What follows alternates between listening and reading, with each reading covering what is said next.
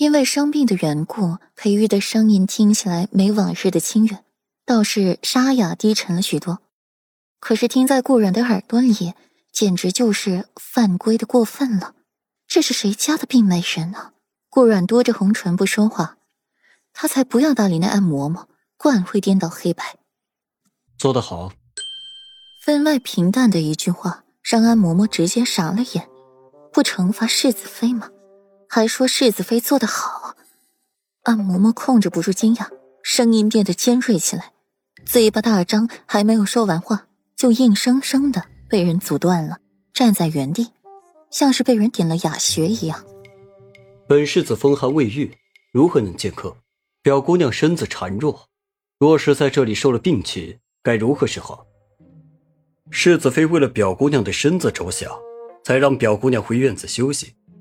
倒是你安嬷嬷，如今表姑娘身子孱弱，不但不尽心照料表姑娘，还领着表姑娘出门奔波。如今夜幕已落，还带着表姑娘擅闯本世子的院落，传了出去，你让表姑娘如何自处？如今倒是埋怨起世子妃的不是了。嗯？裴玉说完了一大段话，又克制不住咳嗽起来。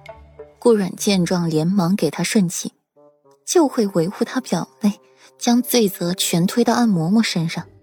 那温若然若是不想出门，那安嬷嬷还能勉强得了他吗？看到顾阮眼底的一丝不满，也只是疲惫的闭上了眼睛。他是没精力去哄顾阮了，先稳住了表妹，日后再哄顾阮。安嬷嬷听到这席话，立刻跪倒了在地。哀哀切切道：“世子爷，饶命啊！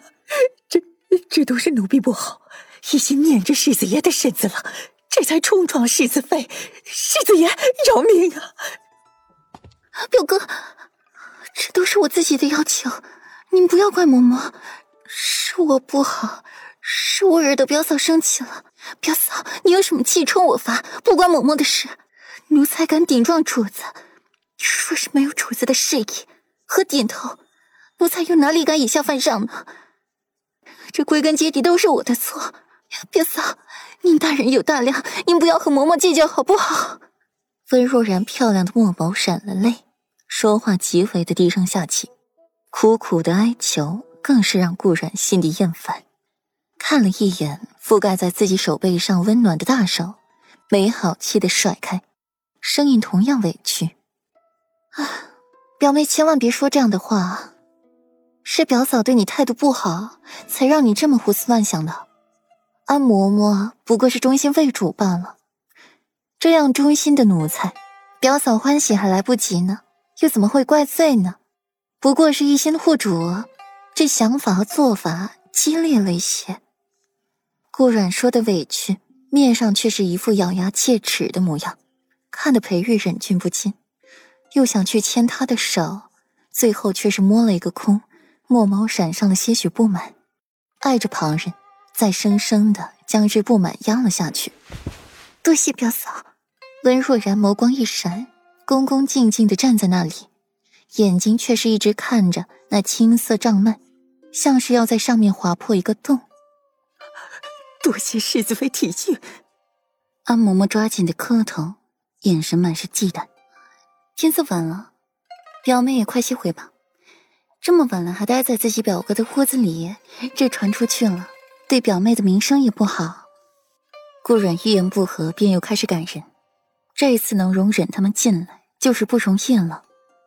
温若然唇瓣微抿，这话说的合情合理，令人挑不出错处。